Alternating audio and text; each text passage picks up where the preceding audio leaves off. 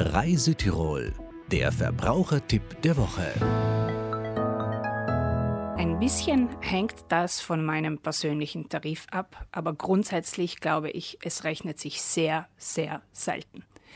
Die billigen Stunden, das sind jene außerhalb der Zeit von 8 bis 18 Uhr am Werktag. Also 8 bis 18 Uhr am Werktag, das ist teuer, alles andere ist billig. Wir haben das Ganze einmal durchgespielt für eine Musterfamilie am geschützten Markt.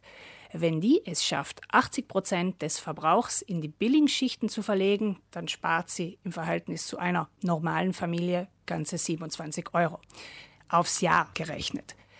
80 Prozent umzuverlegen ist ziemlich schwierig, weil allein Kühlschrank und Gefrierfach im Normalfall schon 12 Prozent Energie ausmachen. Also habe ich da nur mehr 8 Prozent, mit denen ich sozusagen spielen kann, die ich auffüllen darf. Es wird umständlich.